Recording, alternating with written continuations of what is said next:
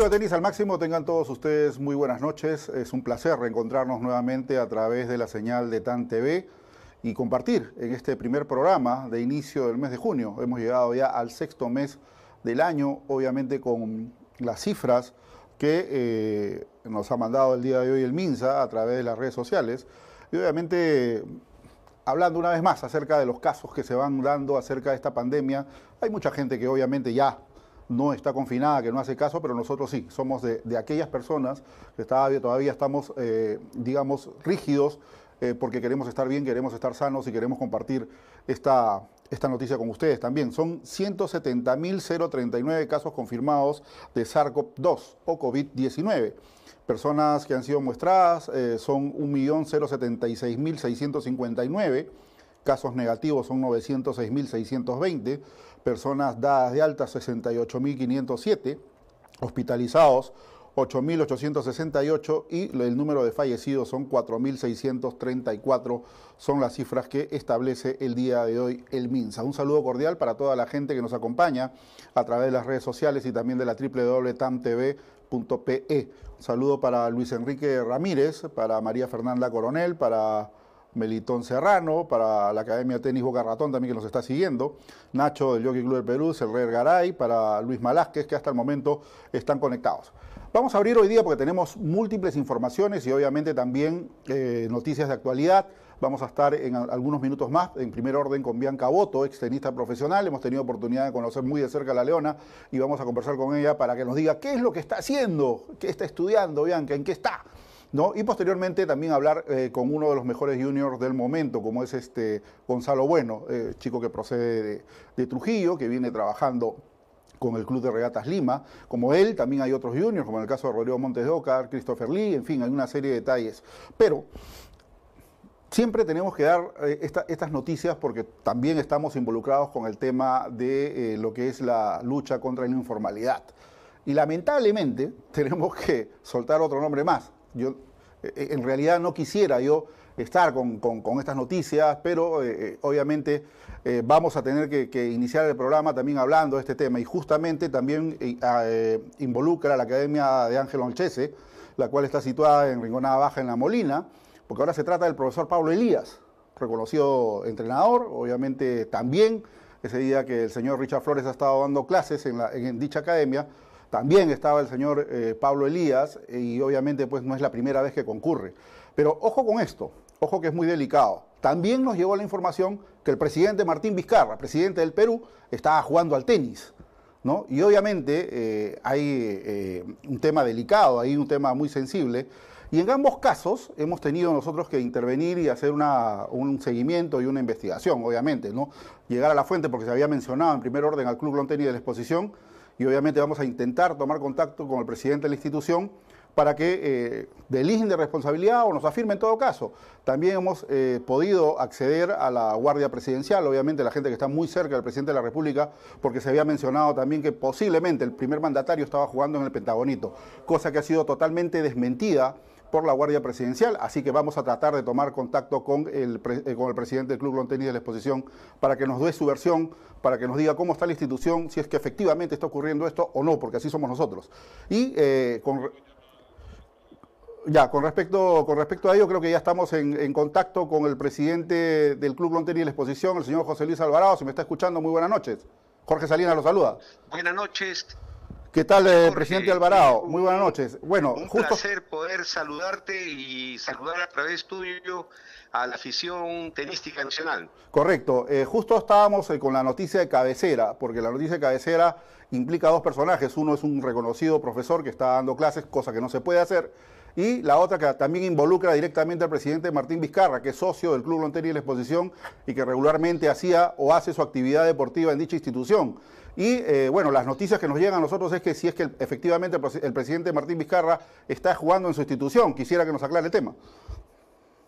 No, es este, una afirmación completamente eh, inexacta eh, y hasta cierto punto yo podría decir, digamos, malintencionada, ¿no? Correcto. El Club Lawn Tenis está cerrado, estamos cumpliendo las eh, disposiciones eh, eh, del gobierno central en relación a las medidas que se tienen que tomar en este estado de emergencia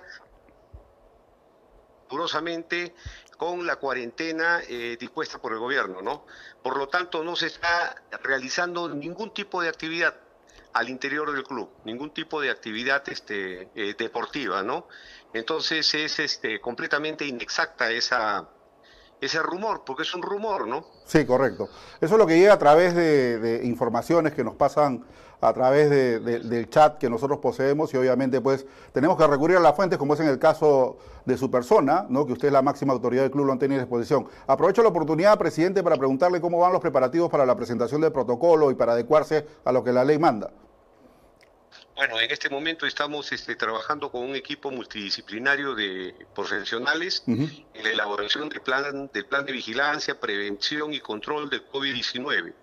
Entonces, eh, eh, estamos avanzando, lo tenemos prácticamente ya este, eh, terminado, estamos dando los ajustes finales y asimismo hemos elaborado el protocolo sanitario con la finalidad de cumplir todas las disposiciones que están en este momento vigentes para que cuando en la fase 2 se disponga el funcionamiento de los clubes en, el tema deportivo, seamos una de las instituciones en poder comenzar a funcionar. O sea, estamos haciendo eh, un trabajo eh, planificado con la finalidad de quedar expeditos apenas eh, se disponga la apertura de los clubes deportivos. Perfecto, presidente. Yo le agradezco su llamada. A ver si coordinamos para que en los próximos días nos acompañe y hacer una entrevista más extensa acerca de la situación del club y cómo se van a adecuar a lo que eh, emana la ley. Muchas gracias por su presencia. Buenas noches. Con el, con el mayor gusto, Jorge. Un abrazo y felicidades. Gracias. Ahí teníamos al presidente del Club Lonteni de la exposición, José Luis Alvarado, máxima autoridad de, esta, de este recinto y obviamente deslindando responsabilidades, porque así tiene que ser. Ahora, con respecto a, la situación del profesor Pablo Elías, lo invitamos obviamente al 990-962-399 a que pueda llamar y obviamente así como lo hizo Richard Flores, eh, poder dar su descargo. Y invocamos a la agrupación de entrenadores próxima asociación de que tomen cartas en el asunto porque esto es delicado. Ya se dijo hasta la saciedad que pueden perjudicar directamente a la disciplina si es que se detecta y no se podría activar la misma. Hoy, con mucha preocupación, nos llamó eh, eh, y, agradecemos públicamente a la Municipalidad de La Molina porque han visto el, reportaje que hicimos el fin de semana y obviamente a la subgerencia de fiscalización administrativa, al señor Jovan Yetic López, subgerente de esta institución que va a tomar cartas en el asunto porque está involucrada obviamente la Academia Olchese directamente. Y también han dejado un teléfono al 313-4444, al anexo 226, que es del señor Yectic López, ¿no? o de la secretaria Vázquez eh, Ceballos, al 316, para que toda persona que esté vigilante y obviamente pueda detectar cualquier academia que esté cometiendo alguna irregularidad en el distrito puedan comunicarse directamente con el municipio. Porque así tiene que actuar la autoridad. Ahora, la multa que le caiga o el retiro de, licencia que pueda ocurrir con esta academia, ya responsabilidad de ellos mismos se operan o están operando de manera irregular y lo que pueda imponer el, municipio. Pero ya tomó cartas en el asunto del municipio y eso es muy saludable. Entonces, invocamos también a los demás municipios de Surco y alrededores, que estén vigilantes obviamente con esta actividad, porque no se puede hacer. No se puede hacer. Y lamentamos siempre abrir el programa con este tipo de informaciones, pero lamentablemente nos llegan que han involucrado directamente al presidente de la República y es verdaderamente, no sé, ya no sé qué más decir, ¿no? Pero obviamente, obviamente hay que tener mucho cuidado con este tipo de informaciones, pero nosotros estamos en la obligación de poderla deslindar. Bueno, tenemos también la, comunicación con el señor John Napan, que él es este, de la Asociación de Árbitros. Obviamente los árbitros están haciendo una rifa para tratar de, conseguir los recursos necesarios, ¿no? Porque al igual que los entrenadores hicieron una rifa para conseguir recursos y darle una cierta cantidad de lo que se obtuvo, que fueron más de 18 mil soles, creo que organizó Pedro Tarazona con un conjunto de árbitros, ahora, de, perdón, de entrenadores, ahora los árbitros también están en esta etapa de tratar de eh, conseguir recursos. Eh, John Napan, si me está escuchando, muy buenas noches, bienvenido al programa. Muy buenas noches, Jorge. ¿Qué tal? Cuéntame un poco ¿Cómo va la actividad que van realizando ustedes? Eh, ¿En qué consiste, por favor, para que el público que nos sigue pueda tomar nota y pueda participar de la misma? Bueno, buenas noches y gracias por darnos un espacio en tu programa. Primero saludar a tus seguidores y Dios mediante estén bien de salud ante esta pandemia que nos aqueja a todos. Correcto. Y a ti, Jorge, espero que estés bien de salud y toda tu familia. Gracias, John. Y obviamente, ¿no? Eh, a ustedes también. Sé que es una situación complicada, que es difícil para todos, muy dura ¿no? Hay mucha gente que no está trabajando, obviamente los recursos están escasos, pero estos eh, ingeniosos métodos que se van dando en el camino, espero que pues tengan el éxito necesario y que la gente también colabore por ello tu presencia. Cuéntanos un poco en qué consiste esta rifa. Bueno, este, gracias al apoyo de, muchas, este, de muchas personas, tanto de, Lima como Trujillo, y también a Federación, este, logramos, logramos conseguir este, unas donaciones y nos juntamos con los árbitros de federación que, trabajamos continuamente en los torneos durante el año, tanto desde tenis 10 y lo de menores hasta llegar a torneos profesionales. Eh, la rifa se va a llevar a cabo el 14 de junio a las 4 de la tarde. Este, para los que nos quieren seguir, a todos los allegados al tenis y demás personas, tenemos una, una este, página de Facebook, ese es Árbitros Peruanos de Tenis, de nuestro, nuestro Facebook. Correcto. Y cualquier donación o cualquier información, también tenemos ahí este, los números de teléfono de contactos para que nos puedan hacer donaciones y también comprar las rifas. Eh, eh, la rifa... ¿Tienen algún número de cuenta? Obviamente creo que en el flyer está, ¿no? Sí, en el, en el flyer que le, que le enviamos y también ahora justo este vamos a seguir promocionando mientras las redes, que, es este nuestro Facebook que hemos creado, Árbitros Peruanos de Tenis. Eh, tenemos eh, en los premios tenemos, por ejemplo, una raqueta Wilson Pro Staff, tenemos tres cajas de, bolas, ocho six packs de bolas y tenemos dos lentes V400 polarizados. Son las donaciones, sí, son las donaciones que nos han hecho llegar y la rifa tiene el valor simbólico de 20 soles y agradecer, primero agradecer a, todas a todos los clubes que ya están apoyando, porque ya desde la semana pasada venimos promocionando, este, agradecerte, agradecerte a ti Jorge por, por el espacio que nos das, no solamente hoy, sino semana atrás y apoyándonos en esto, que, mucha gente te sigue a ti, y agradecer a los clubes de Lima, a los clubes de provincia, de, de Tacna, este, el Club Internacional de Arequipa, de Trujillo, el, el Golf y Country, a los amigos de Chiclayo, y si me olvido de, alguien, este, en nuestro Facebook estamos siempre agradeciendo a todas las personas que nos están ayudando. Qué bueno, qué bueno, John. La verdad que espero que tengan el éxito necesario. Una invocación a la gente que, por favor, hay que darle la mano a nuestros árbitros. Obviamente, son, van a ser casi los últimos en volver, porque no van a haber todavía torneos y obviamente esto va a mermar directamente el trabajo de nuestros árbitros peruanos.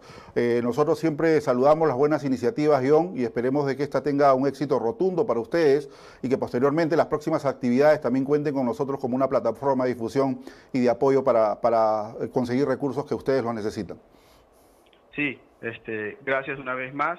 Eh, es, pronto, este, en estos días, y no es mucha molestia y abusando un poco de la confianza que, que tenemos este, personalmente yo y todos los árbitros. En estos días te vamos a hacer llegar también una publicidad con unos videos que nos están enviando los niños que juegan los torneos, porque nosotros convivimos más con ellos, claro. que son de, la categoría 12 hasta 18 años, y también algunos de los que juegan los torneos de primera.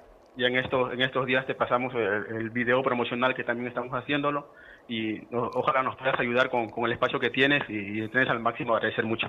Correcto, de todas maneras, cuenten con ello, mi estimado yo. Muchas gracias por llamar, ¿ah? saludos a todos los árbitros. Gracias, un abrazo grande, Dios los bendiga a todos tus seguidores. Igual para ustedes, muchas gracias. Ahí teníamos a John, John Napan, eh, uno de los representantes, árbitro nacional obviamente, tratando de invocar la sensibilidad del público para que pueda apoyar esta rifa que vienen haciendo, porque los árbitros de tenis también lo necesitan. 20 soles el número, tienen las cuentas ahí en el flyer, tienen Yape, eh, tienen Plin, en fin, otras aplicaciones que también se pueden hacer a través del teléfono móvil. Una de las noticias del día de hoy, el día, el día de ayer obviamente saludo respectivo para, para toda la gente del tenis adaptado, estuvimos el viernes hablando con Agustín Molteni, el día de ayer se, han cumplido 23 años ¿no? de existencia del tenis adaptado en el Perú y obviamente pues eh, es un buen, una buena cantidad de años. Las felicitaciones del caso a todos los chicos que están inmersos en este programa, que tienen el respaldo de la federación, pero como anillo al dedo, ¿no? Una buena noticia el día de hoy para ellos, porque la ITF ha anunciado el apoyo de 300 mil dólares para el tenis adaptado y esto obviamente pues ha sido muy bueno, ¿no? Y, que, dice acá la nota textual, la vamos a compartir con todos ustedes, dice la Federación Internacional de Tenis y los cuatro torneos de Grand Slam han anunciado este lunes que destinarán 300 mil dólares en apoyo financiero para el tenis de silla de ruedas. Así lo han hecho público en una nota en la que se recuerda el fondo que va a proporcionar subvenciones para ayuda a los jugadores eh, en silla de ruedas y a los anfitriones, ojo, a los anfitriones de los eventos de las asociaciones nacionales afectados por la suspensión del circuito de tenis de esta especialidad y por el aplazamiento de, las, eh, de los principales torneos de silla de ruedas debido a la pandemia del COVID-19. Hasta la fecha se han pospuesto o cancelado 88 eventos de silla de ruedas organizados por la ITF, donde se suspendieron los circuitos del ATP y la WTA y la ITF el 12 de marzo, entre ellos la Copa del Mundo que ellos organizan, Roland Garros y Wimbledon. Así que, eh, según este acuerdo, los jugadores o jugadoras individuales de tenis y silla de ruedas que ganaron menos de 100 mil dólares en premios en el 2019 y que están entre los 20 primeros de la clasificación de este circuito y entre los 15 primeros de la división por equipos, podrán solicitar una subvención. Eh, este fondo sigue al anuncio del programa de ayuda a los jugadores una iniciativa conjunta similar a las siete principales organismos del tenis que proporcionará apoyo financiero aproximadamente a, 800 jugadores del ATP y WTA individuales y dobles. El día de mañana, porque así lo había puesto ITF, van a anunciar cómo va a ser la ayuda entre el puesto 500 y 700 para el ranking, obviamente ITF damas y varones.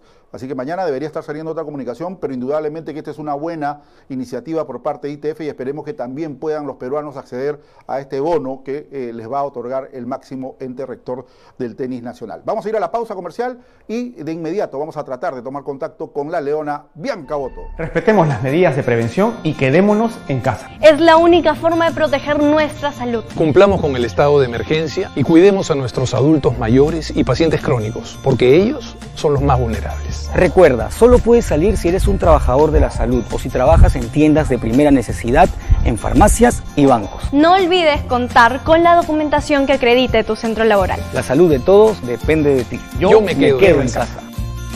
Gobierno del Perú. El Perú primero. Bueno, retornamos a través de la señal de TAN TV. Vamos a saludar a algunos seguidores que están también conectados, porque ya vamos a comenzar la entrevista con con la Leona Bianca Bota para Luis Malásquez, para Coqui Rosas, para Joaquín Monroy, María Fernanda Coronel, eh, para Richard Castro Rivera, eh, Wilfredo Floríndez, para Lourdes Castillo, para Joel Cuaquiraf, Marco Mesinas, Ryan Cifuentes, para Isabel Taipe, para Javier eh, Germán Jerez, Ana María Ruiz, Alfonso Bartolo, en fin, para una serie de personas que están, si no me alcanza, vamos a ir mencionándolo luego del programa. Pero siempre es un placer, hemos tenido la oportunidad de trabajar juntos, de transmitir juntos y obviamente queremos saber qué es de su vida. Bianca Boto, ¿cómo estás? Muy buenas noches, bienvenida a Tenis al Máximo. Bianca. Al parecer hemos perdido comunicación, me, me indica el switcher. A ver. Bueno, vamos a tomar entonces comunicación nuevamente con Bianca Boto. Vamos con otra información. Este, bueno, Nadal ha condicionado obviamente su, participación a Roland Garros si es que este, este torneo que ya se ha publicado y que posiblemente... ¿Aló, se escucha? Ah, ahora sí estamos, ya, vamos a cortar esta información. Bianca, ¿me escuchas? Ahora sí me escuchas. Bianca. Jorge. Sí, Bianca, ¿me escuchas o no? Bianca. A ver, parece que tenemos algún tipo de problema de comunicación. El switch a la vez me indica si estamos con Bianca Dotto o no. Bianca, ¿me estás escuchando? A ver, nuevamente. Bueno, eh, vamos a seguir con la noticia de Rafael Nadal, que el jugador eh, eh Manacorí obviamente ha, conseguido una entrevista a un, eh, digamos, medio francés y ha, dicho lo siguiente, ¿no? Porque ha dejado en condicional, en condiciones óptimas de seguridad, él podría estar presente. Si podemos jugar en condiciones óptimas de seguridad, si todo el mundo puede participar, si reúnen esas condiciones, sí estaría allí. Pero ahora mismo hay que tomar precauciones y ser responsable con las decisiones adecuadas para proteger la seguridad y la salud de todo el mundo del tenis, ha condicionado el jugador y actual campeón de Roland Garros. Así que por ahí se han encendido las alarmas, se habla de que se habla de que se habla de que Roland Garros posiblemente se juegue sin público otras afirmaciones dicen que no, que de todas maneras va a haber público, pero menos cantidad de la habitual. Lo cierto es que vamos a ver qué es lo que que podría ser, ¿no? De forma profesional, eh, obviamente el, el, español prioriza la seguridad, obviamente la integridad, la salubridad de los jugadores y de él mismo, ¿no? Eh, dice, me proyecto en un mundo en el que podamos proteger la salud de toda la gente que trabaja en el torneo.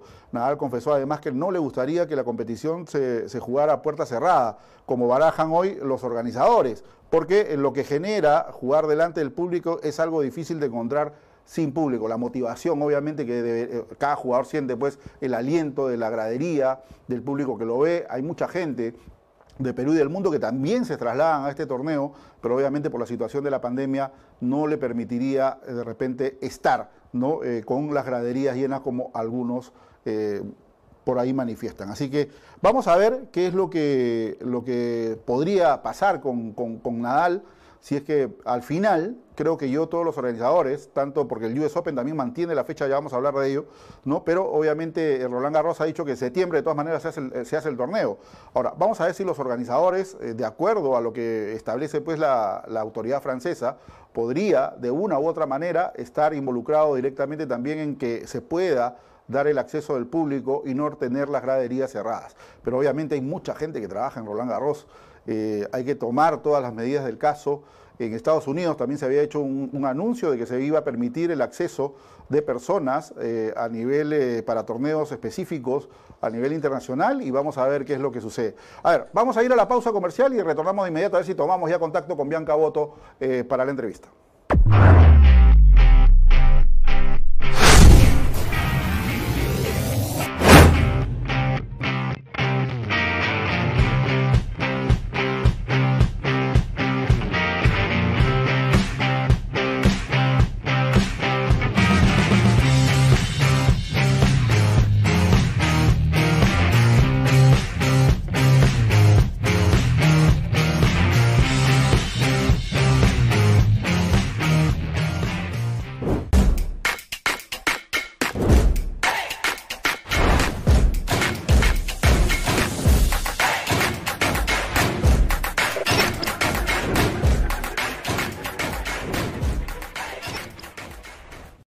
Agradeciendo a 15 Sport, lo mejor en accesorios y regenerados de campos de tenis, auspiciador de tenis al máximo. Ya, ahora sí se solucionaron los problemas y estamos con Bianca Boto, la leona. Bianca, ¿cómo estás? Muy buenas noches, bienvenida a Tenis al máximo. ¿Qué tal? Gracias Jorge por la invitación. A ver, hay mucho público, Bianca, que sigue el programa y obviamente cuando nosotros publicamos el flyer que ibas a estar con nosotros, la gente comenzó a preguntar qué ha sido de la vida de Bianca, qué está haciendo Bianca, por qué dejó de jugar al tenis. Cuéntanos un poco tu historia después de colgar la raqueta. Eh, bueno, eh, una vez que me retiré, digamos que un par de años jugué la Fed Cup, como muchos saben, pero ya haciéndolo a la par de, los estudios, ¿no? Yo estoy estudiando periodismo, comunicaciones y periodismo, y ya me falta casi dos, un ciclo más, o sea, sí, un ciclo más o menos para terminar. Así que nada, dándole a los estudios, tratando de terminar lo antes posible. Y, y bueno, con el tenis un poco peleada. Este, si bien justo este, antes de, que pase todo esto del COVID, empecé a jugar un par de veces y dije, bueno, voy a jugar, pero a modo de hobby, ¿no? Claro. Justo pasó esto, no sé, creo que es el destino que me quiere dar un descanso. Bueno, nosotros hemos tenido oportunidad, obviamente tu pasión también es el, es el periodismo y seguramente lo vas a seguir. Ah, eh, ¿Qué rama es la que vas a estar involucrada directamente? Eh, ¿Televisión, radio? ¿Qué es lo que vas a ejecutar una vez que te gradúes? En verdad no lo tengo muy claro. Eh, creo que ahorita no, no me veo mucho en, en, periodismo. ¿Ya? más o menos, o sea, si es que algún día lo, lo, lo, ejecuto y lo llevo a la práctica, definitivamente sería deportes. Claro. Tampoco me cierro alguna posibilidad más adelante, pero ahorita, ahorita mismo, en, en cómo está mi vida y, todo, no, no, no, me veo mucho ejerciendo. Pero, pero bueno, igual va a ser mi, mi título y mi profesión de carrera, ¿no? Claro, o sea, comunicaciones en general, podríamos decir. Ahora, Bianca, eh, ¿Por qué la decisión de, dejar el tenis cuando era tu pasión? En los años que, te acompañé haciéndote prensa y todo lo demás, eh, te veíamos muy motivada, muy pegada a la disciplina, la vivías en carne propia, entrenabas en el día a día de manera muy profesional. ¿Qué pasó? Bueno, yo creo que se juntaron muchas cosas. Eh, cuando, o sea, si bien sí empezó como mi pasión, de ahí se volvió más un trabajo, una rutina, que yo creo que a muchos tenistas pues en algún momento, tarde o temprano, les pasa que también un poco que se cansan, eh, en verdad, como, como muchos saben, el tenis es súper exigente, es bien solitario, eh, digamos que hay muchos sacrificios y también se necesita un presupuesto súper alto. Entonces fue fueron una mezcla de cosas y creo que también el tema de las lesiones me terminó de derrumbar mentalmente, ¿no? Pero sí, como que fue un poco rápido este, la decisión, porque si bien creo que el, el, último año fue uno de los mejores en cuanto a títulos y ranking, pero ya habían muchas giras que, me, estaba regresando eh, a las primeras semanas por, por lo del hombro, entonces al final ya eh, no estaba como que al 100% mentalmente, ¿no? Entonces, bueno, creo que estaba a tiempo también de tomar una, una nueva carrera y, creo que lo pensé más fríamente y, como mencionas un rato también, este, eh, era demasiado costoso, ¿no? Eh, si bien en ese momento, no sé ahora, porque no, no estoy muy involucrada, había apoyo de la federación, de ADO, este, del IPD, o sea, definitivamente tenía apoyo, pero no llegaba a cubrir lógicamente ni el 60% de, de, lo que uno, uno invertía, ¿no? Entonces ya se volvió un poco también complicado porque uno, o sea, buscaba la plata para irse y llegados a la gira y a la segunda semana me dolía el hombro y ya mi saque no era el mismo y ya, ya jugaba con, con puntos en contra, entonces ya fueron muchas cosas que, que creo que me, me, llevaron a tomar la decisión y en verdad no, no me arrepiento, ¿ah? Está, feliz ahora. Está feliz ahora, claro. Sí, o sea, definitivamente digo, pucha, quizás habría podido jugar un par de años y ver, ver qué onda, pero no es que no duermo por eso, ¿no? Este, yo creo que en cierto punto creo que fue en un momento, en un momento preciso, a ver también justo, este, no sé si fue del estrés o qué, pero me entró una bacteria al estómago y estuve, bueno, bajé como 8 o 9 kilos, que cosa que si hubiese seguido jugando iba a ser parar por, porque no tenía ni fuerza, no, no tenía, mm, o sea, nada, perdí masa muscular, todo. Así que también fue una mezcla de, muchas cosas. Bueno, yo recuerdo, a ver, si, si compartes conmigo, ¿no? Eh, tu primera lesión fue en el abdomen, si no, si no me equivoco, que tuviste que lidiar duro con ello.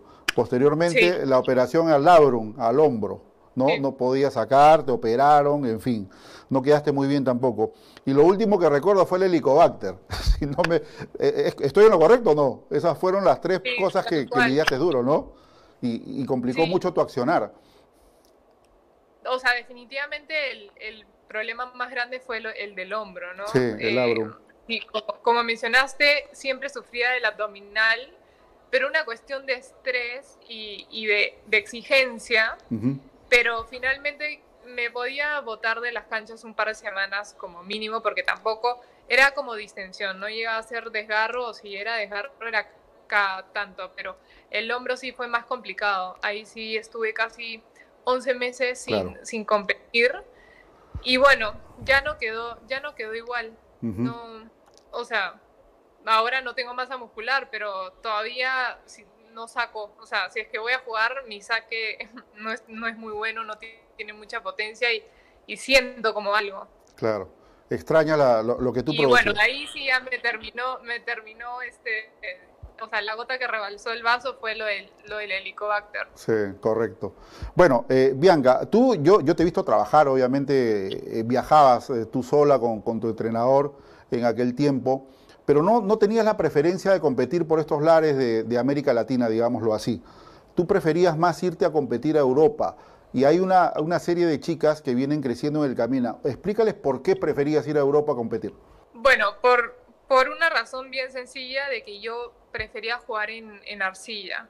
Eh, ir a Estados Unidos, ir a México incluso, era 99% cancha rápida y si no el clay verde que igual es mucho más rápido que arcilla, ¿no? Entonces, más o menos que e, esa era el, ese era el motivo. Y segundo que también Estados Unidos tiene temporadas, entonces em, de repente habían, habían torneos, no sé, en agosto, pero en Europa ya desde mayo o desde fin de abril habían todas las semanas. Estados Unidos sí como que tenía tres semanas, descansaba para dos, volvía cinco, así. Entonces, también por una cuestión de logística y, de distancias y todo, prefería, prefería jugar en Europa que eran todas las semanas y podías tener cinco, cinco meses seguidos de, torneos, ¿no? Claro. Y mal que bien las distancias, no sé, pues entre Francia y Italia, pues es 40 minutos de vuelo,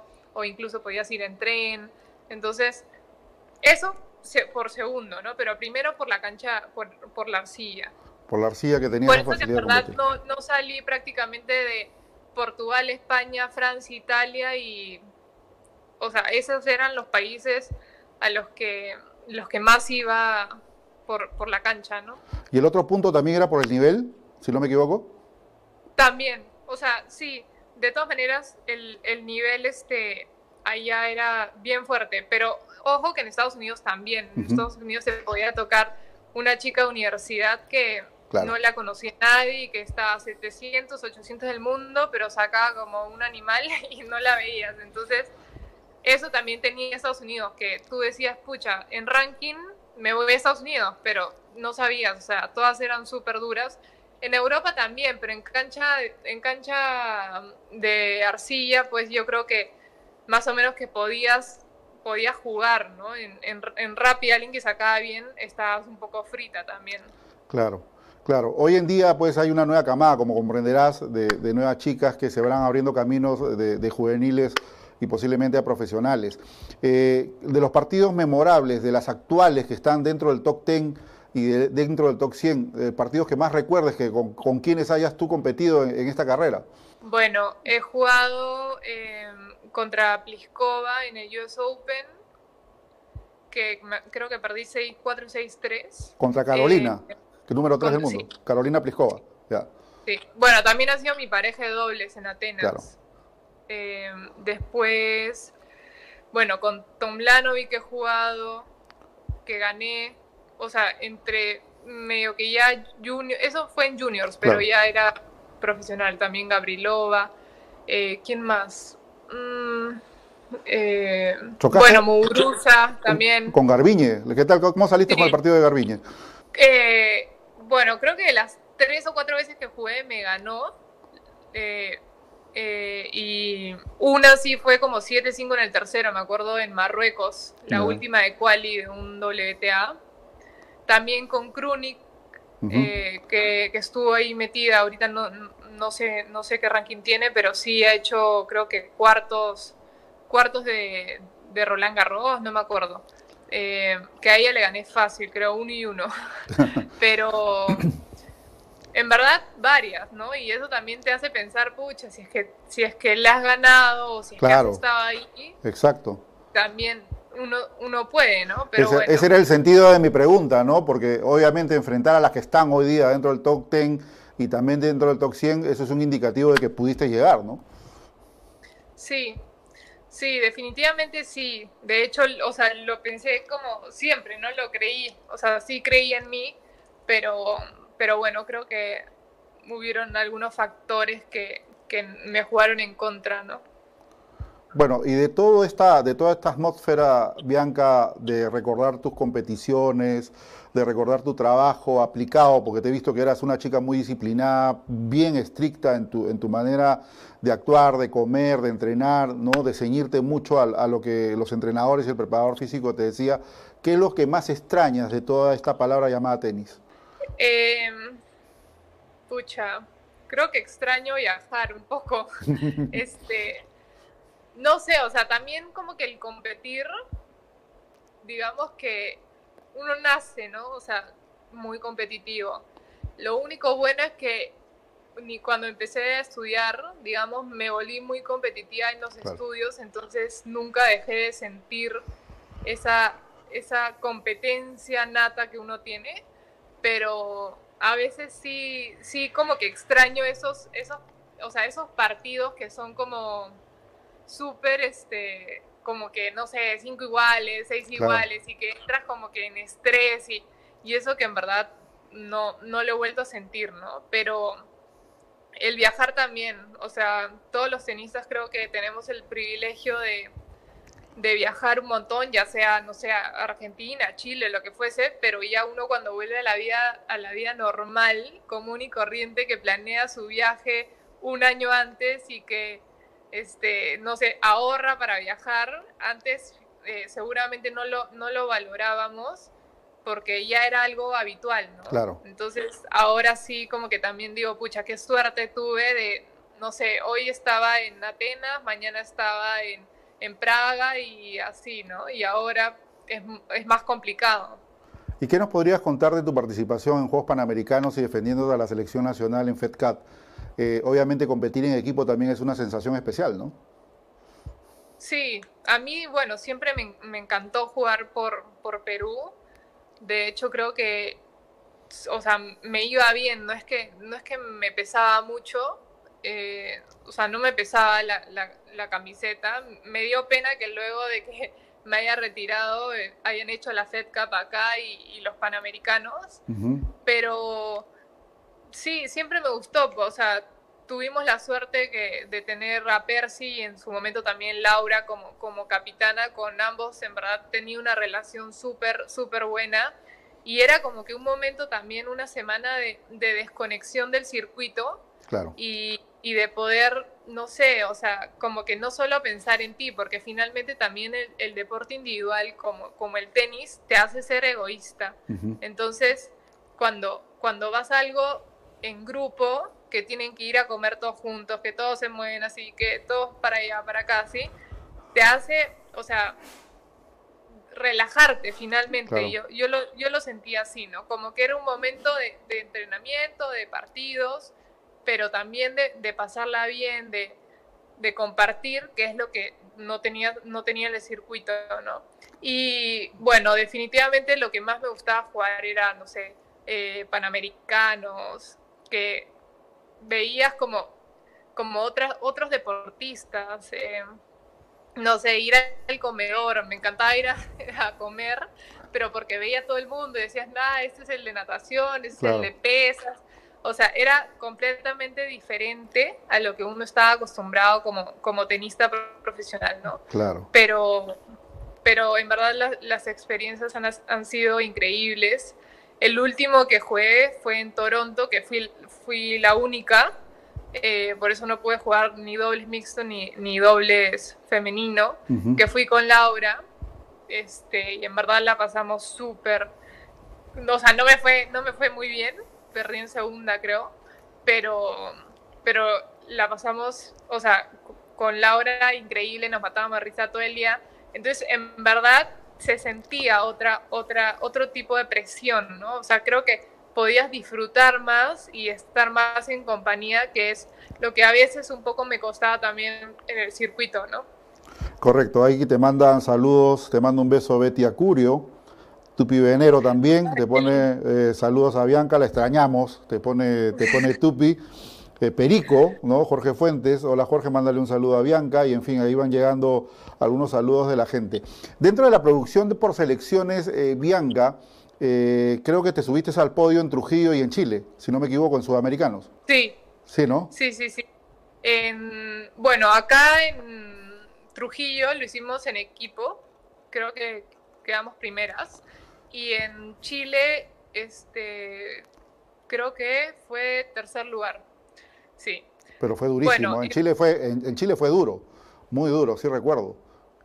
lo que pasa que era, iban otros países, a diferencia de, de acá de, de, Trujillo, ¿no? O sea, el de Sur y el bolivariano, el, el de Sur de hecho es mucho más complicado. Acá, o sea, sí, estaba Paraguay que en su momento, y que bueno, sigue teniendo a, a Cepede, a Montserrat González, ¿no? Entonces, sí era complicado, pero después en teoría los otros, los otros países como que era un poco más accesible, pero ese fue el, ese fue el único que, que sí, me, sí me pesó bastante eh, la, la localía, ¿no? Aparte, las expectativas que tenía la gente. Claro. Eh, ahí sí, ahí sí la sufrí, ¿no? Pero bueno, entre, entre más o menos que pensarlo y entrenar y, y olvidarme y tratar de no, de no, pensarlo, perdón, eh, pude como que reír, o sea, como que voltear la, la tortilla para el, colectivo, ¿no? El grupal, que era este... Pero en Odesur, este, sí, sí jugué mejor, de todas maneras el nivel era mucho más alto, entonces también un poco lo exigía, pero igual no, no, no quitó que tenía la presión. Y encima ahí te va a ver todo el mundo, no conoces a nadie, o sea, y está vestido de Perú, pero ya sabes que ha venido a verte. Y, y como muchos son de otros deportes, pero finalmente no entienden el tenis, es, ya, tú puedes, tú ganas, tú estás esto, de, la otra no, este, tiene peor ranking este, sí, vamos a ir todos a verte, a hacerte barra. Yo decía como que ya, gracias, ¿no? Este, nos vemos en la cancha. Tú sabes que yo tenía como cómplice de información, lo tenía Percy Melsi en Chile, ¿no?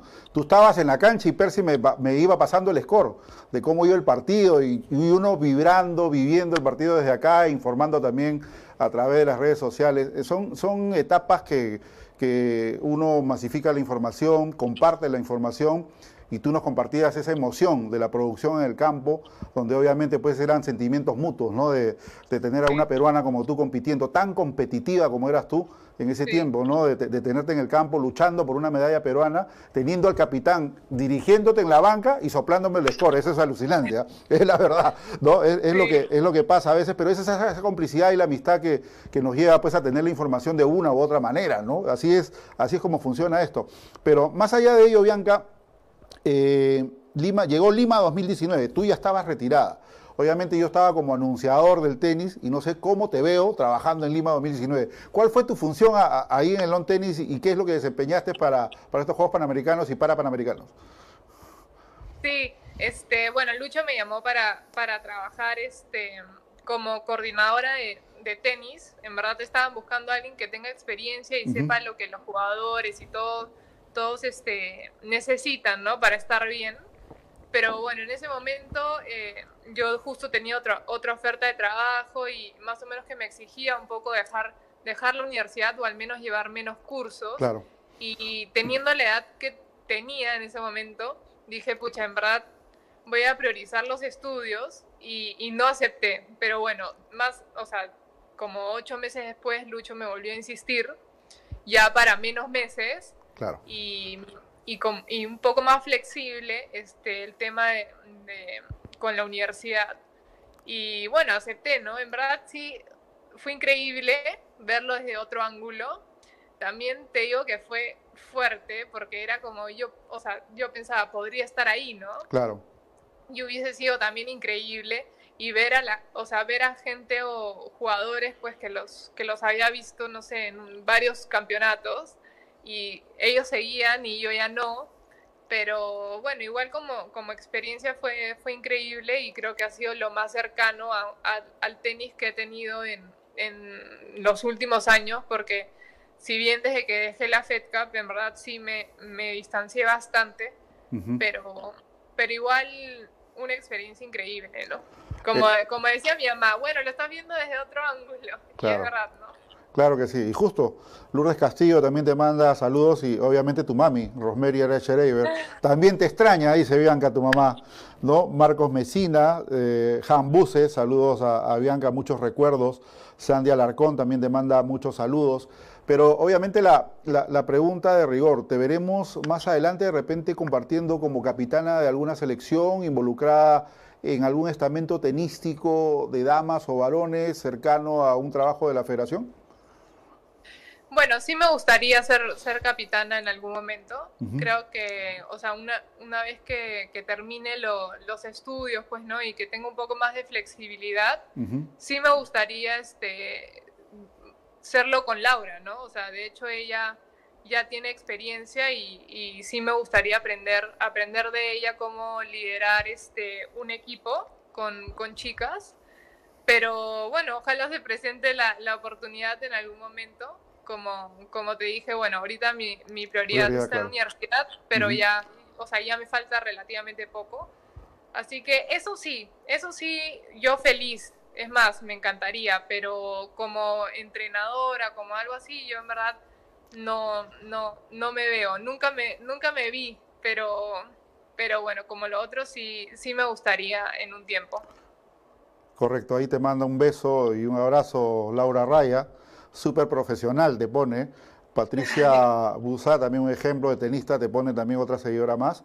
Y obviamente, Bianca, eso es lo que tú irradiabas en, el tiempo que tú estabas compitiendo, obviamente esa, ese profesionalismo, el ejemplo de cómo se tienen que hacer las cosas. He sido, obviamente, tu más cercano perseguidor, te molestaba en prensa siempre, ¿no? Haciéndote la chamba ahí. Pero bueno, este, viéndote trabajar también y siempre era un gusto verte trabajar la disciplina que tú aplicabas hasta para comer impresionante, ¿no? Tenías todo bien parametrado y eso es lo que falta un poquito de repente contarle la experiencia que tú has vivido a todas estas chicas que se van formando y que se quieren abrir un, mundo, eh, un, camino dentro del mundo profesional. Para todas ellas, ¿qué les dirías? ¿Qué les aconsejarías a todas, de repente a Romina Cuno, Dana Guzmán, a Dayane Hayashida, Camila Suárez, Anastasia, que ya viene obviamente compitiendo en un buen nivel en la universidad, en fin, a todas estas chicas que vienen creciendo en el tenis? Bueno, que cada vez este, hay que ser más atleta, hay que, hay que, o sea, la diferencia en verdad está en los detalles y creo que eso te lo, te lo hace ver el tenis en el nivel que estés. Entonces, mientras, como siempre le digo a las chicas, ahora último he estado hablando con, con las chicas que entrenan en el regatas ya como un par de veces, eh, hay que dejar el 100% en, en lo que uno haga, porque finalmente el día que tú digas ya suficiente, como que vas a estar tranquila, que eso es lo que, o sea, yo me siento porque hice, o sea, hice lo que, lo que pude y creo que esa es la satisfacción más grande que uno puede tener. Pero, o sea, el profesionalismo es, o sea, fundamental y no solo implica entrenar bien, como les, di, como les decía, o sea, es desde el físico, la nutrición, el descanso, todo. Tú das ventaja en un aspecto y en verdad este, estás dando ventaja en, en general, porque es una rueda finalmente, ¿no? Entonces, este, en verdad que, que se saquen la mugre y que, que nada, que creer en uno y aprovechar, aprovechar las situaciones para, para dar lo mejor de uno, porque al final yo creo que el deporte te hace mejor persona, no solo este tenista, o sea, ya tenista con el tiempo, ¿no? Pero justo una, una chica de reatas me decía, ¿qué, te, o sea, ¿qué, qué sientes que te, que te, aportó el tenis para tu vida personal? Y en verdad mucho, porque, te, exacto, la disciplina, este, la garra finalmente no es que solo la ves en la cancha, después, no sé, con, en el trabajo, en la universidad, o sea, todo, todo se refleja, ¿no? Entonces, en verdad, que aprovechen más que nada la oportunidad que tienen de, jugar tenis, porque esto es como algo que las va a formar para el resto de su vida. Así es. Así es. Justo hablamos de, ah, bueno, te metiste en la parte que te iba a preguntar, pero obviamente el tenis te da eso, ¿no? Eh, el ser individual, el ser solitario, te hace competitivo. Y esa competitividad que uno, que uno tiene la traslada a la vida también, ¿no? Y te, ya estás, estás tú con las armas necesarias para afrontar tu vida. Y es lo que tú vienes haciendo en esta parte, en esta etapa que tú te, estás haciendo profesional y que vienes lidiando el día a día. Y eso es gracias a la formación que tuviste dentro del tenis. Te hizo una mujer competitiva y así lo serás por el resto de tu vida. ¿no? Entonces, yo creo que, es importante lo que tú manifiestas, Bianca, lo que puedes eh, trasladarle a los chicos. Y la verdad que para nosotros siempre es un placer saber de ti. Eh, ojalá que llegues a cristalizar en algún momento luego de concluida la carrera, de que estés disfrutando de tu vida. Seguramente te casarás más adelante, serás mamá también, pero obviamente eh, de, poder aportar lo que tú tienes a las futuras generaciones del tenis peruano. Ojalá que en un tiempo no muy lejano te veamos también ahí compartiendo con Laura como es tu anhelo y de poder pues este, trasladar esas experiencias para todas las chicas. ¿Algo más que desees agregar, Bianca, para, por estos minutos que nos ha brindado a nosotros? No, en verdad muchas gracias por la invitación. Este, como, como dije también en las charlas del, del regatas, en este caso, así me encanta hablar de la experiencia y, de, y del tenis, así que cuando, cuando quieras, este, me avisas y yo feliz. Bueno, ojalá que en alguna Copa Davis te nos acompañes nuevamente a comentar, ¿no? Como lo hemos hecho en varias ocasiones, ¿no? Sí, yo feliz. ¿ah? Tú me ah. avisas y ahí estoy. Perfecto, entonces vamos a contar contigo. Bueno, Bianca, te mando un enorme beso, un saludo a tu familia, a Kiko, a tu mami, a, tu hermano y a todos los que están cerca a ti, que hemos tenido el gusto de conocerlos durante tu carrera. Y bueno, estaremos conversando más adelante. Gracias, Bianca. Un abrazo. Gracias, Jorge. Correcto. Ahí teníamos a Bianca Boto, la leona, que estuvo que estuvo con nosotros también aquí compartiendo estos minutos, contando sus experiencias, obviamente, e indudablemente que será una gran profesional más adelante. Bueno, vamos a ir a la pausa comercial y vamos a tomar contacto con Gonzalo Bueno. Vamos a ver qué nos cuenta Gonzalete, como le dicen muchos amigos, al buen eh, Junior que viene creciendo en el tenis también. Recomendaciones al llegar a casa. Antes de ingresar a la casa, quítate los zapatos y rocíalos con una solución de agua y lejía. Déjalos afuera. La solución de agua y lejía tienes que prepararla previamente. Coloca los objetos que lleves en la mano como cartera, billetera, llaves, lentes u otros en una caja cerca de la entrada de tu casa. Evita tocar cualquier tipo de superficies. Coloca tus compras en el suelo. Si saliste para sacar a tu mascota, desinfecta sus patitas con agua y jabón. Date un baño de cuerpo completo y separa la ropa que usaste en una bolsa aparte para lavarla. Luego, desinfecta los objetos de la caja usando un paño y la solución de agua y lejía. Desinfecta también las superficies con las que hayas estado en contacto, así como las bolsas de compras. Al finalizar, lávate las manos de inmediato con agua y jabón durante al menos 20 segundos. Sigue estas recomendaciones y así evitarás contagiarte o contagiar a cualquier miembro de tu familia. Juntos venceremos al coronavirus. Quédate en casa. Gobierno del Perú. El Perú primero. Bueno, volvemos a través de Tenis al Máximo por la señal de TAN TV. Y se nos quedó una pregunta ahí de Tupi Venero, ¿cuándo se casa? Le preguntaba la leona. Bueno, ya nos contestará Bianca en algún momento cuándo contraerá Nuxia. No hemos querido tocar su, su vida personal, obviamente eso es muy, muy reservado para, cada invitado. Pero bueno, ya estamos eh, y obviamente aquí en, Tenis al Máximo hablamos de todos los estamentos y obviamente hay una nueva camada que viene creciendo dentro del tenis peruano y le vamos a dar el espacio necesario a cada junior. Hoy eh, vamos obviamente a tomar contacto, ya estamos en contacto con Gonzalo Bueno. Gonzalo, si me estás escuchando, muy buenas noches. Hola Jorge, buenas noches. ¿Qué tal? Es un placer hablar contigo y obviamente pues eh, nosotros te conocemos desde muy pequeño, eh, en primer orden pues entrenando en Trujillo y obviamente ahora ya estás instalado en Lima también entrenando acá en el Club Regatas Lima. Cuéntanos un poco de, tu experiencia, de ese, de, ese trámite que has tenido en tu formación inicial en Trujillo y de llegar a consolidarte poco a poco acá en Lima. Sí, este, yo empecé en Trujillo, eh, mi primer entrenador que el que me formó fue Xavi Baguer, que es un español. y, y, bueno, este, poco a poco por Trujillo pasaron muchos entrenadores. Este, tuve la suerte de estar primero con Xavi, después estuve con el chino Miranda, que también estuvo allá. Eh, y bueno, al final estuve con Miguel, Miguel Maurtua, que, que bueno, él es como que con el chino y con Xavi estaba muy, muy pequeño todavía. Eh, él está más en la parte de alta competencia que estaba ahí en ese tiempo, Mateo, Veró estaba Sebastián Rodríguez, su hermano. Este, yo estaba muy pequeño y con Miguel eh, ya pude eh, trabajar más con él. Este, y bueno, fueron tres años con Miguel que la verdad que muy buenos. Y ahora estoy en Lima ya un año y medio que, estoy entrenando en regatas con Tupi y nada, increíble. ¿Cómo va? Eh, en el regatas obviamente hay chicos muy competitivos y obviamente tú, de Enero, tiene mucha experiencia en lo que es esta, este trabajo con, menores.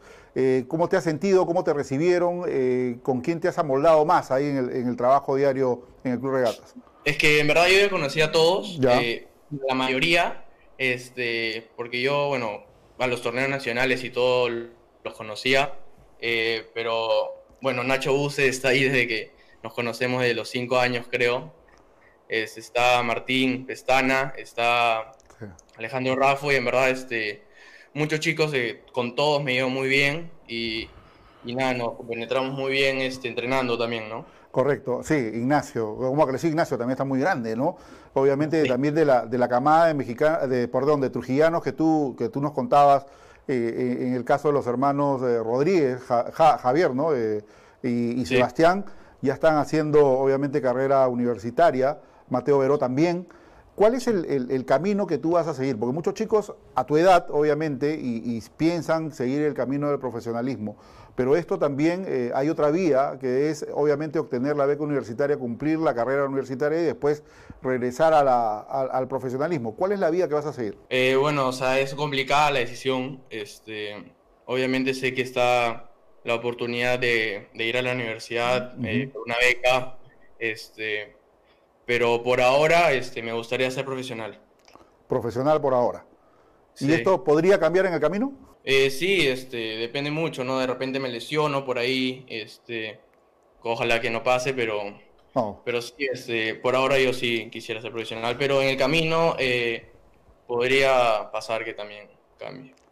Correcto. Ahora, ¿qué es lo que más recuerdas de tu, de tu tránsito por los circuitos COSAT de 12, 14 y obviamente 16, porque ya estás dando el salto a 18? Sí, este, hice la gira de 14 y la gira de 16. Bueno, no, este, hice nacionales, eh, pero nada, la experiencia de COSAT es una experiencia única. Este, tuve la suerte de hacer dos veces esa gira.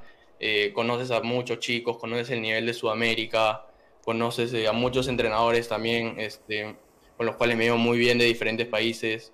Y, la, la verdad que es una experiencia increíble. Este, tuve la suerte de clasificar a la gira europea, me fue muy bien.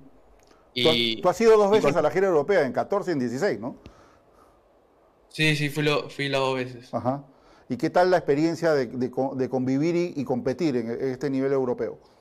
Increíble, o sea, conoces eh, realmente creo el nivel. Eh, porque allá en, Europa juegan todo, eh, o sea, juegan de Asia, juegan de África, juegan de Sudamérica, este, los europeos y, y, o sea, obviamente cuando uno empieza algo siempre se pone nervioso, este, los partidos me puse nervioso, pero poco a poco este, fui adaptándome al tenis, al juego allá de Europa que es muy diferente que el de Sudamérica, eh, pero bueno, las giras europeas, la de 14 por lo menos, eh, fue en, en García, que es donde mejor me acomodó.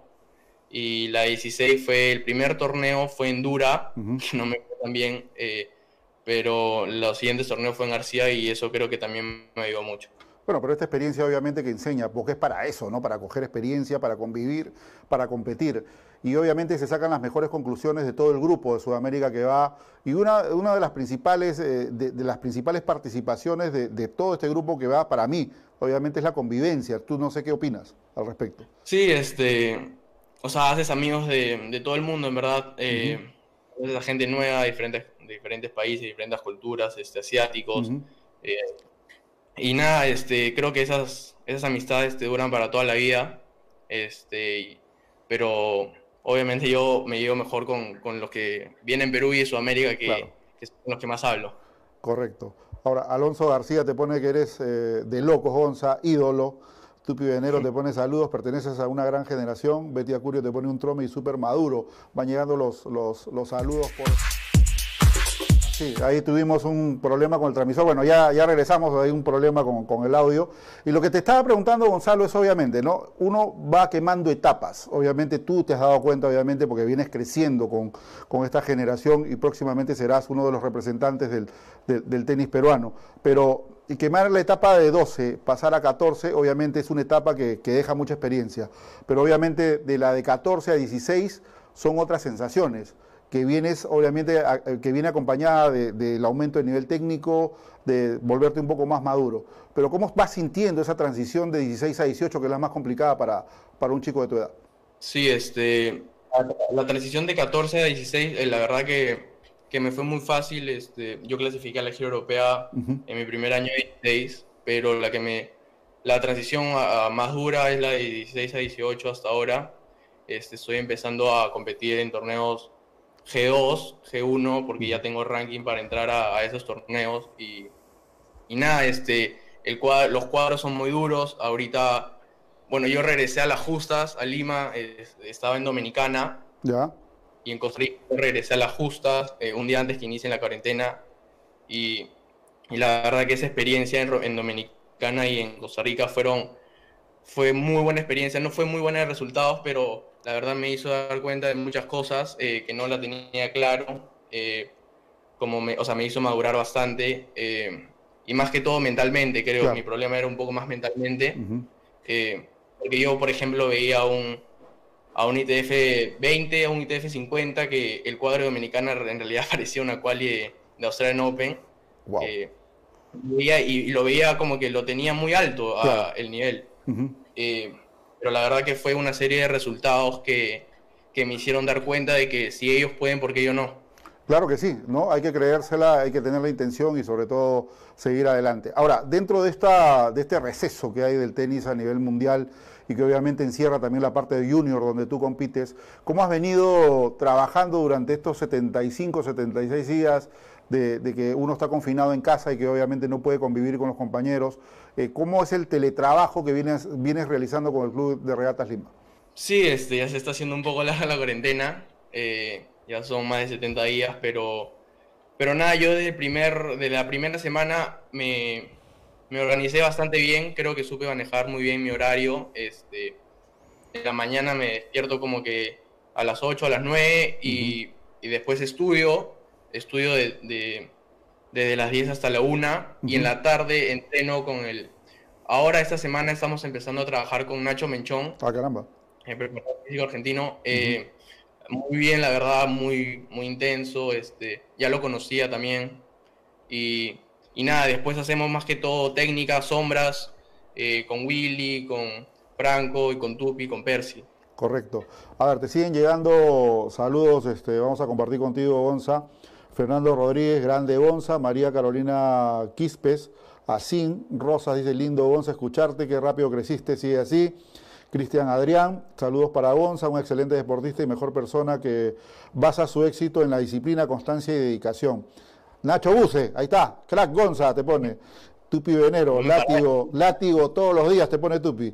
Y Coqui Rosas te pone saludos y felicitarlo de mi parte. y se nota, se le nota maduro y con sus pensamientos claros. Eso es muy importante para este deporte. Bueno, te llega el sentir, obviamente la gente también va porque tú eres parte de ese recambio que necesita el tenis. Obviamente eh, por delante tenemos a jugadores como Juan Pablo Varillas, Jorge Brian Panta, los hermanos Huertas del Pino, tenemos a Sergio Galdos y Mauricio Echazú con mayor experiencia, Alexander Merino, viene Pedro Yamaschine, ¿no? Pero eh, ustedes son ese, ese cambio que en algún momento van a tomar la posta en representar al, Perú en Copa Davis, en la, competencia de selecciones. ¿Cómo te ves tú en un futuro integrando el equipo nacional de Copa Davis? Has tenido ya la ocasión también de estar entrenando con, los actuales referentes del tenis peruano, ¿no? Sí, sí, Tupi. Tupi me dio la oportunidad de entrenar. Este, bueno, he entrenado con prácticamente todos. Eh, el único con el que no entrené fue con Marías, eh, pero la verdad que una experiencia increíble. Eh, el ambiente de Copa Davis es diferente. Y sí, este, yo obviamente que, me gustaría en un futuro jugar eh, Copa Davis y representar a Perú. ¿Cuál es tu equipo eh, en tu cabeza de tu generación de la, de la futura Copa Davis? ¿A quiénes, ¿A quiénes incluirías ahí? Duro, eh, a ver. A ver, a ver, a ver, tú dime, a ver, como técnico, ¿cuál es tu, cuál es tu equipo?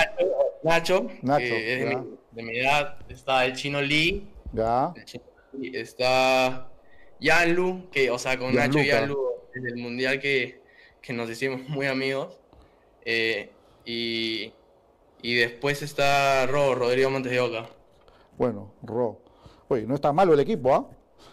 Nacho Buse, el chino Christopher Lee, Gianluca Balota y Rodrigo Montes de Oca y obviamente tu persona. ¿Y cuál sería tu par de dobles ahí? Con todos me llevo súper bien, en verdad. A ver, estamos eh, sacando el coach, la parte de coach de, de, Gonzalo Bueno. A ver, ¿cuál sería tu dobles ahí? Con Nacho, eh, no, o sea, de chiquitos hemos jugado mucho. Eh, dejamos de jugar, yo me conseguí, bueno, jugamos COSAT y nos conseguimos pareja diferente. ¿Ya? El chino no, no, no hemos jugado muchas veces. Eh, bueno, con Ro también en los ITFs que conseguíamos jugamos. Y con Lu bueno, en el Mundial que no sé cómo ganamos esos dobles. Fue espectacular ahí, ¿eh? Sí, sí, lo, recuerdo. Cómo ganamos los dobles. Pero pero no sé, es muy duro, ¿verdad? Con todos me llevo muy bien. Bueno, pero mira, la verdad que, que, no te falta razón porque son nombres importantes que posiblemente a futuro van a estar conjuntamente con tu persona defendiendo los colores del tenis peruano. ¿no? Entonces, eh, es una generación que se va formando. Ojalá que todos lleguen a consolidar ese anhelo profesional. De todos los que, lo que has mencionado, yo creo que eh, Nacho Buse, no sé, como tú que vas a cercano a él, va a la universidad, vamos a hablar también con Ignacio, obviamente, ¿va a la universidad o va a seguir el camino profesional? El chino Lee creo que quiere ser netamente profesional. Gianluca Balota se va a la universidad y Rodrigo Montes de Oca siempre me manifestó que tiene el sueño de ser profesional. ¿Estoy equivocado o por ahí este, de repente hay algún correctivo? No, estás totalmente correcto. Nacho este, quiere, quiere probar profesional, también me dijo. Y bueno, Chino sí, este, también quiere probar profesional, pero con el tema de sus lesiones, ahora no he hablado mucho con él. Claro. Eh, y, y sí, Rodo también eh, profesional 100% y Janlu eh, creo que quiere más un poco por el tema de la universidad. Sí, correcto. Pero ojalá que, porque Lucas juega muy bien, ojalá que también eh, haga la carrera y que pueda intentar algunos años ser profesional. ¿no? Ahora, eh, dentro de todo este contexto, Gonza, el, dialogar con tus padres, eh, obviamente el, respaldo de tus padres, de tus familiares siempre es importante pero el dialogar con ellos y ver las posibilidades que tienes por delante con estos dos caminos, ¿qué es lo que te dicen tus padres? ¿Optan también en tu respaldo por el camino profesional o más van por la parte de la universidad? Bueno, yo creo que eh, mi mamá eh, y mi papá me apoyan en todas las decisiones que yo tome. este, no hemos hablado mucho de esos temas, eh, en verdad, pero, pero bueno, ahora me he cambiado a homeschool, que para para que tengan mejores horarios y con eso me ayudó mucho Becados, también es una empresa Interesante. que ofrece eh, beca deportiva a, a, a los jugadores y, la recomiendo. Pero bueno, con mi papá eh, no... Eh, mi papá este, y mi mamá no hemos hablado mucho de este tema, pero yo creo que me apoyan en todas las decisiones que yo tome y, y, para adelante, ¿no? Ah, a seguir adelante. Clever Loaiza te pone saludos, Gonzalo, en el ITF 20 el ITF 25 de febrero te vi en un partidazo en la pareja con Ignacio Buse contra Merino y Peña López. Lo jugaron de igual a igual. Eh, ¿Qué recuerdos de ese partido te pone? De verdad, ¿no? Has tomado parte también de los futures que se hicieron en, en, San Antonio, ¿no? Esto fue en San Antonio, si no me equivoco. ¿Recuerdas o no? No, fue en el jockey. Jockey, ¿no? en la última competición de febrero, perdón. Si tienes razón.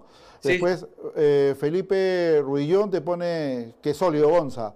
Carlos Pimentel, un abrazo Gonza, gran representante de Trujillo y futuro campeón nacional.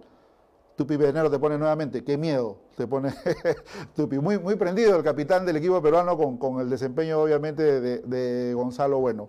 Ahora, eh, Gonza, cuéntanos un poco tu día a día. Obviamente que el estar confinado ha modificado, eh, digamos, las costumbres de muchos de nosotros y cómo tú eh, te planteas el día, cómo trabajas en el día durante, eh, obviamente, que te encuentras despierto y haciendo tenis? La verdad que con ese tema me, me supo organizar muy bien, creo. Eh, yo me levanto tipo 8 o 9 Y, y después empiezo con el estudio, homeschool, que aún así no hubiera pasado lo del coronavirus, igual me hubiera cambiado por el tema de horarios y de poder viajar.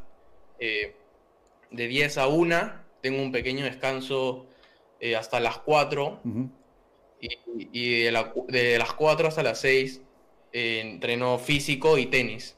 Y de ahí, bueno, entreno y, ya se acaba mi día. Pero ¿qué? ¿No hay un relajo por ahí de repente ver alguna película, de repente ayudas a la mamá en la cocina, te pones en el PlayStation? ¿Tienes eso, esas, libertades también durante el día o no? Sí, sí, este, antes un poco en la mañana, antes de empezar también vengo, veo series. Eh, no juego mucho play, este, no juego mucho play, pero pero sí en mi celular, eh, veo Instagram, Facebook, eh, pero la verdad que los fines de semana más que todo eh, los aprovecho a full porque en verdad, como te dije, me organicé bastante bien, creo, y no, ya como que no tengo tanto tiempo. ¿Y en la parte nutricional, cómo estás trabajando ese aspecto, Gonza?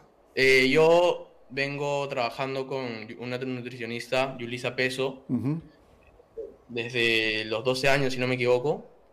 Y la verdad que muy bien, este, la sigo al paso de la letra y, y, muy bien con ella. Qué bueno. ¿Cómo has sentido ahora que va con tus progresos eh, la compañía cercana de la, de la, Federación Deportiva Peruana de Tenis? ¿Responde, hay apoyo por parte de la eh, entidad eh, general del tenis aquí en el Perú para ti? Sí, yo creo que todos estamos de acuerdo que estos últimos años la federación ha mejorado muchísimo. bueno, yo eh, años atrás estaba muy pequeño, eh, no, no, no, sabía mucho de, de este tema, pero, pero sí siento que la verdad la federación se preocupa por nosotros y está atrás siempre siguiéndonos y, viendo nuestro resultado. Correcto. Gonzalo, tú eres consciente que ahora como junior, y eres un junior promisorio, obviamente con mucho, con, como un gran proyecto conjuntamente con Nacho, con los chicos que has mencionado, con el Chino Lee, con Rodrigo, con Gianluca y todos los que vienen por detrás, ven en ustedes como posibles referentes del tenis. ¿Qué les dirías a toda esa generación de 10, de 12, de 8 años que los ven a ustedes, que los ven entrenar, que están pendientes y que posiblemente sean pues sus próximos referentes en los próximos años? ¿Qué les dirías a todos esos niños que como tú en algún momento lo fuiste y que vienes, ¿qué ¿cuál es el consejo que le darías a todos esos pequeños que vienen detrás? Bueno, la verdad que el último torneo que jugué me, hizo pensar mucho eh, sobre todas las cosas, me hizo creo madurar también y, y, nada, yo creo que lo que les recomiendo es que sigan, eh, entrenen al 100%, eh, sobre todo en los entrenamientos que a veces no quieren o a veces, igual yo era así y la verdad que eh, les digo que entrenen al 100% porque eso se ve reflejado en la cancha y que, y que den lo máximo eh, por si quieren llegar a ser profesionales o irse a la universidad también. Claro, claro, indudablemente que sí. ¿Cuál es tu jugador preferido del circuito profesional? ¿A quién admiras? Nadal, pero fuera del Big Three, eh, me gusta mucho Shapovalov. Ah, Denis Shapovalov, el canadiense. Sí. Bueno, igual es, eh, eh, tiene un revés espectacular. A mí me gusta mucho el revés que tiene Chapo Balota. Es espectacular. Es un látigo pero terrible, ¿no? Sí, aparte también es joven. Eh, y, la verdad que juega muy bien. Bueno, veremos cómo le va en el futuro. Bonza, la verdad que yo agradezco estos minutos. ha sido un placer conversar contigo siempre somos seguidores de, tu buen desempeño, del trabajo que le pones, siempre estamos pendientes de los juniors. Obviamente, como lo hemos anunciado, este es el inicio de dar a conocer a las futuras promesas del tenis peruano, como hemos tenido oportunidad también de conversar con los consagrados, con los ex, también tenemos muchos todavía por, por tratar de entrevistar, pero yo te agradezco estos minutos que nos has brindado, la verdad que ha sido un placer conversar contigo y simplemente me queda desearte muchos éxitos, vamos a estar siempre pendientes del desempeño de ustedes y siempre a darlo todo por el Perú. Gracias, Gonzalo. ¿ah? Gracias, Jorge. La verdad, muchas gracias por la invitación y, y muchos saludos. Gracias, gracias, Gonzalo. Ahí teníamos a Gonzalo Bueno, ¿no? Como habíamos dicho al inicio del programa, viene de Trujillo, eh, ha tenido un gran desempeño por el norte de Perú, ¿no? Él, es de allá y hoy trabajando en Lima. Eh, hoy a base de la mano de, de, Tupi Venero, de Nacho Menchón, en fin, de toda la gama profesional del Club de Regatas Lima. Agradecer a sus padres también, que siempre están pendientes de él y obviamente hemos tenido pues un poquito de Gonzalo Bueno, de conocerlo, de estar cerca de él, como también tendremos oportunidad en las próximas semanas de conocer a otros Junior Mars y también damas y varones. Porque vamos a, así no quieren los chicos, ¿ah? acostúmbrense a que nosotros tenemos que hablar con ustedes, de darlos a conocer, que la gente los conozca, porque serán futuros representantes del tenis peruano. Vamos a ir a la última pausa comercial y retornamos con más detalles.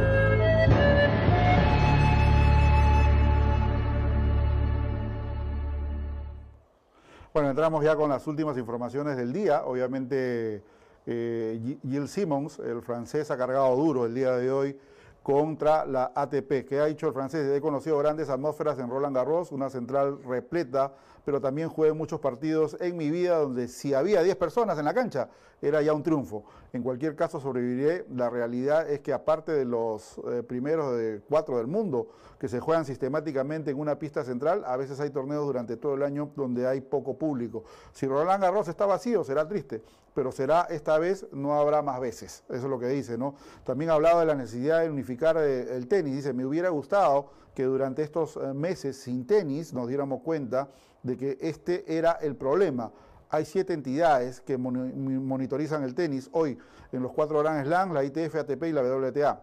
Y cada una establece un equilibrio de poder con las otras y establece alianzas temporales. Cada uno se dedica a lo suyo tratando de convocar a los jugadores. Esto evita que el tenis crezca como debería. No tengo nada en contra de la fusión que quieren llevar a cabo, pero entiendo bien el proyecto. Si es para dejar de administrar por partes, ¿por qué no? es lo que dice Jill Simmons. Las cifras indican que el golf tiene cuatro veces menos fans que el tenis y sin embargo venden sus derechos de televisión por el doble. No es normal. Argumentado. ¿no? Así que por último también ha explicado que nadie los representa, carecen de una representatividad real de jugadores, un órgano que funcionaría en intereses de, los jugadores. La ATP no representa a los jugadores, es falso es lo que dice Gil Simons. Los tres representantes de jugadores del ATP deberían trabajar para la ATP y no pueden ir en contra. Decidir distribuir mejor las sumas generadas por los jugadores probablemente equivaldría a reducir los ingresos de la ATP. Disparó con todo el francesa. Eh, también el italiano, ya de cierre, el italiano Fabio Fognini aprovechó la para para operarse de los tobillos. Ha salido bien, ¿no? He tenido, dice el, italiano, he tenido un problema con mi tobillo izquierdo durante tres años y medio. Es un problema que eh, he aprendido a afrontar. Luego mi tobillo derecho empezó a darme problemas también en los últimos dos años. Esperaba que con los problemas desapareciera durante los dos meses de descanso del circuito debido al confinamiento, pero cuando volví a entrenar seguían ahí. Así que decidió pasar por el quirófano y obviamente ha sido un éxito la operación que se le ha celebrado a, Fabio Fognini. Bueno, señoras y señores, de esta manera hemos llegado al final del programa, espero que haya sido de vuestro agrado. El día miércoles vamos a llegar con más sorpresas y obviamente también eh, casi al cierre de semana, para el día viernes, estamos coordinando con una persona que es muy importante en tomar las decisiones de aprobar los protocolos de seguridad por parte del Instituto Peruano del Deporte. El día miércoles vamos a estar en capacidad de poder darle las respuestas necesarias y anunciar a este representante que va a tener que pasar, verificar y obviamente aprobar los protocolos y va a ser un placer conversar con él. Ojalá que se pueda concretar esta entrevista que vamos gestionando para el día viernes, así que no se la pierdan. Entidades, eh, las federaciones, los clubes y las academias van a tener que estar muy pendientes de todo lo que tienen que hacer. Así que eso, para eso está el programa, para tratar de darles una hoja de ruta a todos los que la tienen y obviamente contribuir también a que ustedes puedan sortear con éxito la aprobación de sus protocolos. Bien, de esta manera llegamos al final del programa. Gracias por vuestra sintonía. Nos reencontramos el día miércoles. Buenas noches.